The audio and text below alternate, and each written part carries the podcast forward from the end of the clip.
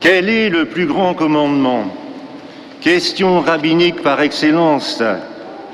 Mais pourquoi cette question? Au temps de Jésus, voilà déjà six siècles qu'Israël a perdu son indépendance et qu'il est occupé par des puissances impériales. En réaction est né le mouvement pharisien qui tente de sauver l'identité du peuple élu, non seulement en rappelant les prescriptions de la loi, mais en ajoutant sans cesse des observances.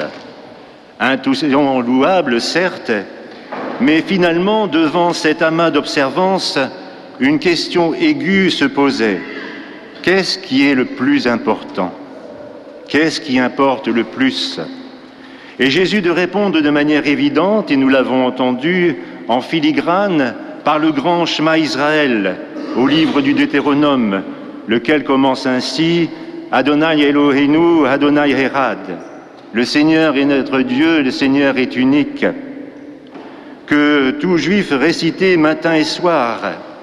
Cette prière se poursuit par Tu aimeras ton Seigneur, ton Dieu. Dans les premiers livres de la Bible, on disait craindre ou servir Dieu.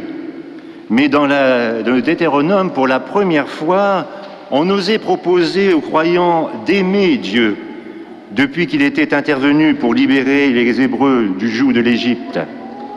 Mais Jésus ajoute une nouveauté, un autre commandement qui lui est semblable et qui fait toute l'originalité de sa réponse. Tu aimeras ton prochain comme toi-même. Commandement d'ores et déjà présent dans le livre du Lévitique, tu aimeras ton prochain comme toi-même, je suis le Seigneur. Toutefois, Jésus adjoint ce commandement au premier pour en manifester le caractère inséparable.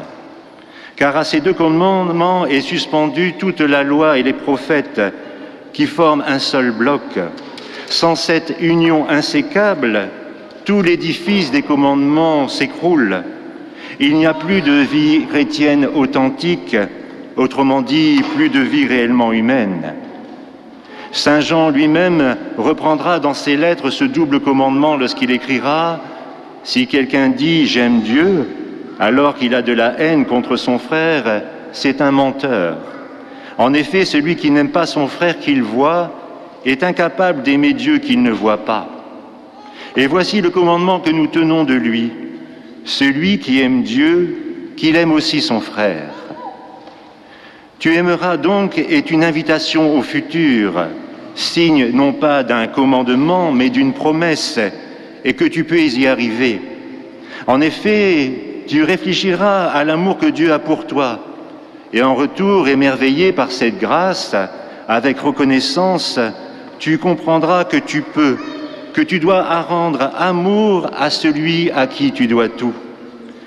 Il ne s'agit pas d'éprouver des sentiments, je kiffe ou je kiffe pas. Cela n'a rien à voir. Il s'agit de toute autre chose. Dieu demande que nous l'aimions et que nous aimions du même amour qu'il nous aime, d'un amour agapé, un amour divin qui, bien entendu, ne peut se recevoir que d'en haut et par la prière. C'est un amour total, comme l'indique le Deutéronome. Tu aimeras le Seigneur ton Dieu de tout ton cœur, de toute ton âme et de toute ta force. Évidemment, tu ne pourras plus te contenter de te mettre en règle sur un minimum, d'offrir à Dieu quelques menus sacrifices et offrandes. L'amour est total ou il n'est pas. Alors attention, pas de méprise. Le cœur dans la Bible, ça n'a rien à voir avec l'affectivité et le sentiment. C'est pourquoi dans le Deutéronome, il est rappelé qu'il faut répéter sans cesse ces paroles, qu'elles n'ont rien de naturel. Le cœur manifeste en effet la nécessité d'une connaissance amoureuse de Dieu, car Dieu nous a donné un cœur pour le connaître, l'obligation de faire mémoire des bienfaits du Seigneur. Ces paroles que je te donne aujourd'hui resteront dans ton cœur. Il mobilise la foi, car c'est avec le cœur que l'on croit pour devenir juste, et c'est avec la bouche que l'on affirme sa foi pour parvenir au salut. Ainsi, le cœur, dans le langage biblique, signifie l'être tout entier, le centre de la personne, de sa volonté, de ses projets, de ses décisions. Et la foi n'est pas un battement de cœur sentimental. De toute mon âme, en hébreu le mot désigne la vie. Le grand rabbin Akiba, au moment de mourir martyr, disait Enfin, je vais pouvoir aimer Dieu en lui donnant mon âme, ma vie. De tout ton esprit, l'amour n'est pas irrationnel, vague, aléatoire. La foi est intelligente, claire, décidée. On sait pourquoi on croit et on vit en conséquence. De toute ta force, il ne s'agit pas de capacité physique à mettre en œuvre ou à mobiliser, mais il s'agit de mobiliser notre intelligence pour discerner et adhérer aux pensées de Dieu.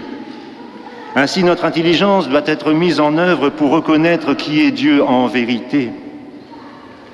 Donc l'insistance est sur tout. Le sens de la vie humaine, c'est de se donner intégralement à Dieu. Cet amour unifie l'homme et donc il lui rend l'équilibre.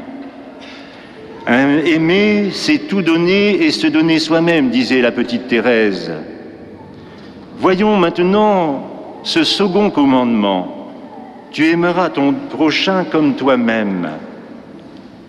Cela sous-entend que l'homme doit s'aimer lui-même d'abord. Animé par cet amour qu'est la Trinité s'épanchant au creux de son être, L'homme est appelé à aimer son prochain. Donc Jésus affirme le primat de l'amour. Il synthétise tous les préceptes de la loi dans l'amour. Un amour qui est d'abord amour reçu de Dieu, puis amour pour Dieu qui rayonne sur autrui. Mais en outre, il ajoute, tout ce qu'il y a dans l'Écriture dépend de ces deux commandements.